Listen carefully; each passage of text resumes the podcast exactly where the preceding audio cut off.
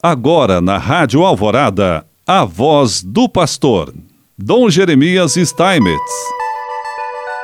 Prezado irmão, prezada irmã, mais uma vez nós aqui estamos e queremos te saudar com alegria, também porque estamos iniciando um novo mês, o mês de outubro desse ano de 2022.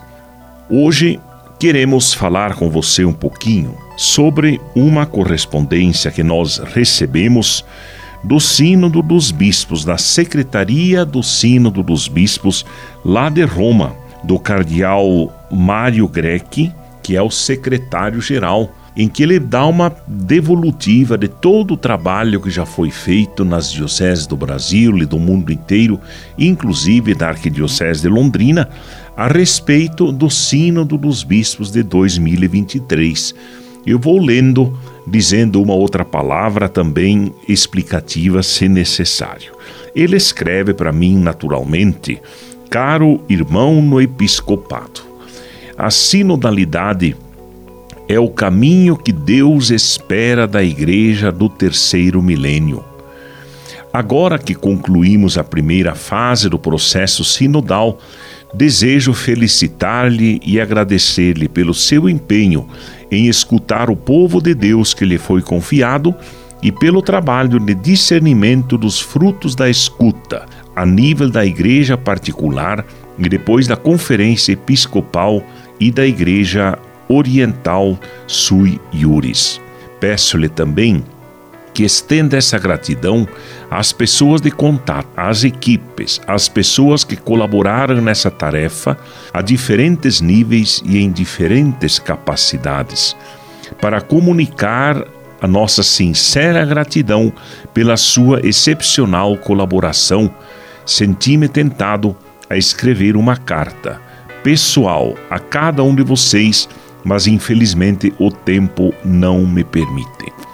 Até agora chegaram 110 relatórios das 114 conferências episcopais, 12 das 15 igrejas orientais e muitos mais institutos de vida consagrada, movimentos laicais e outros grupos eclesiais.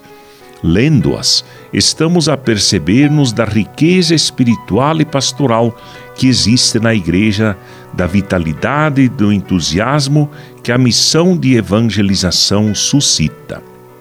Por outras palavras, as contribuições que recebemos testemunham a presença do Espírito Santo no povo santo de Deus e, como alguns dos nossos irmãos bispos já notaram, esta é já uma confirmação manifesta de quão urgente é para todos os batizados caminharem juntos.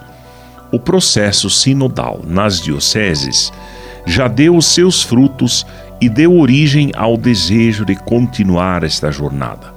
Agradeço-lhe pelo que você fez e pelo que ainda vai fazer para continuar esta experiência a todos os níveis implementando o estilo sinodal de escuta e discernimento, o estilo característico da Igreja sob a orientação do Espírito.